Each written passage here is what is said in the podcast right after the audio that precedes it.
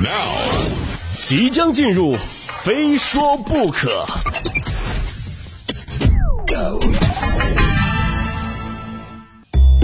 最近的微博上有一条热搜啊，有人问大家一个问题，说是鱿鱼游戏的一二三木头人可怕，还是李佳琦的三二一可怕？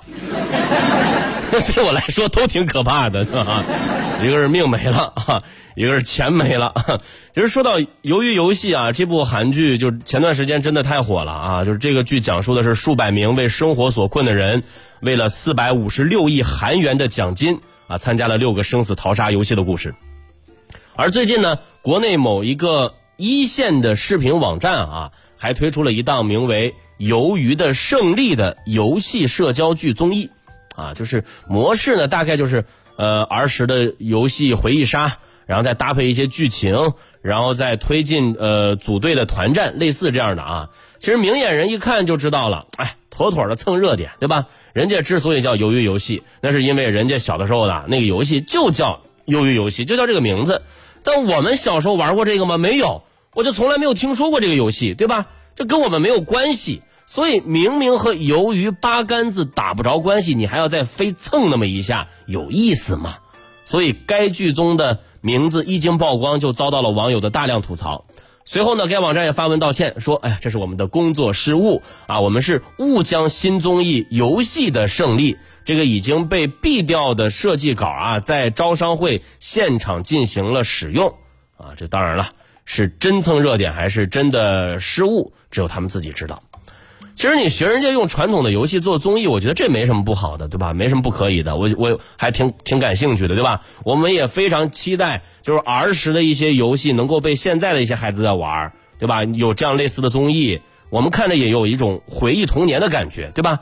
但是我们小的时候玩过很多游戏，对吧？你为什么非要去抄人家鱿鱼游戏呢？对吧？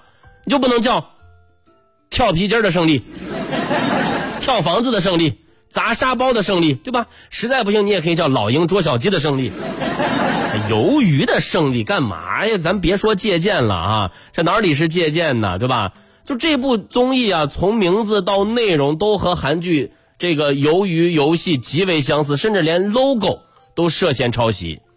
老实说，就算被毙掉的初稿也够丢人了。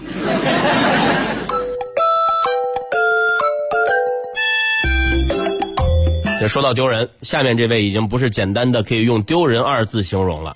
最近呢，一段留学生因为生活费不足辱骂父亲的聊天记录截图，引起了网友的热议。网帖称呢，女生每月生活费。啊，一万一，父亲每月工资呢是一万三，不少网友对该女生的行为表示气愤。当时女生呢回应啊，因为生活费不足辱骂父亲，当时生活费呢还没有到账，自己呢已经没有钱吃饭了，所以暂用父亲的信用卡消费，却被父亲误认为自己在花额外的钱。对于网络上的评论呢，他表示自己确实有做的不对的地方，现在呢也在反思自己。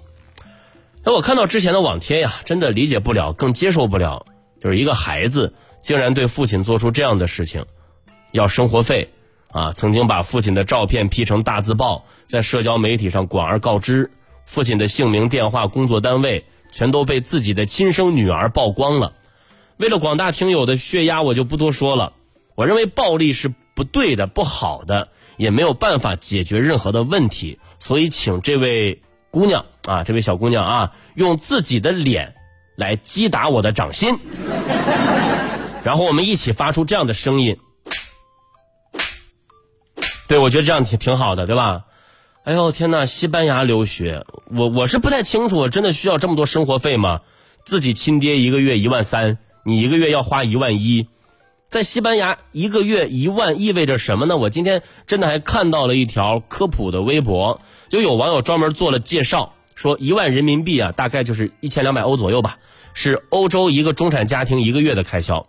西班牙本身在欧洲呢也没有那么的发达，当地的小白领税后一个月啊也就一千欧左右。网友说呢，自己在物价最贵的斯德哥尔摩读书那会儿啊，养辆车加这个导演系的拍作业肯定要有一些花费嘛，一个月也就花两三万。所以这名女孩平日里到底买了些什么？竟然一个月一万不够用！况且，就算是父亲误会了，那为什么不能跟父亲好好说呢？身为一个被父亲供着吃、供着喝，在金钱上还没有独立的大学生，你怎么好意思用那么难听的语言来辱骂父亲呢？父亲送自己出国，是为了让自己学到知识，成为更好的人。难道这就是父亲得到的回报吗？不只是辱骂父亲，就是有网友爆料，先前登上热搜，因为不愿意隔离而跳窗逃跑的，竟然也是他。花了一堆钱，到头来自己的女儿品德配不上学识，我挺为这位做父亲的感到遗憾。我希望这对父女啊，都好好的想一想这个问题吧。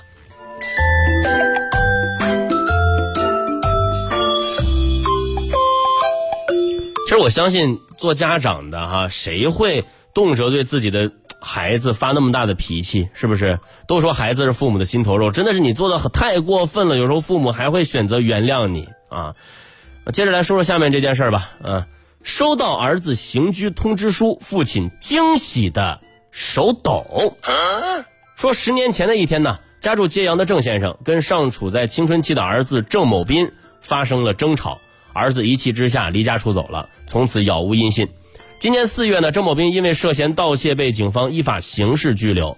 佛山南海民警呢给郑先生邮寄刑事拘留家属通知书。正是这样，郑先生终于得知了儿子的下落。郑先生表示啊，收到通知书的时候啊，自己激动的手不停的在抖。我的儿子终于找到了。今日呢，在苦等六个月之后，郑先生终于接回了刑满出狱的儿子。郑某斌呢也表示，他将会。痛改前非，不再让父母担心了。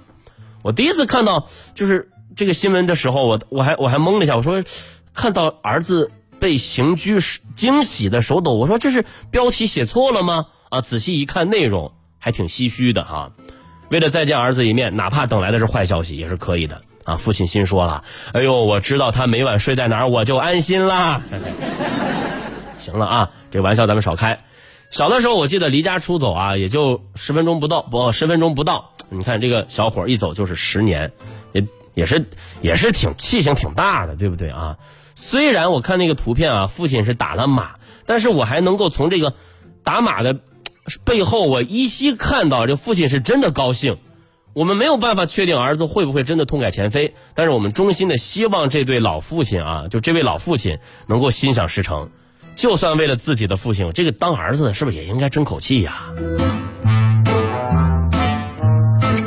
哎，真的是感慨啊！正是因为人与人之间的沟通失联变成常态，有时候我们经常说，哎呀，跟谁在微信上啊，或者说跟谁哪个同学哪个朋友关系还挺好的，但突然有一天我们失联了，而且在现在这个社会，真的是一个常态，朋友之间的失联，对吧？所以那些失而复得的，就会倍加的珍惜。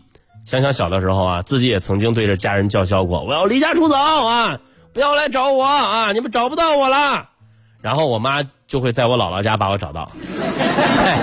就离家出走这件事儿啊，走得远了是人口失踪，走得近了就是免不了挨顿揍。谁小时候没有梦想走过仗剑走天涯呢？还不是因为天太黑了没敢去吗？是吗？啊。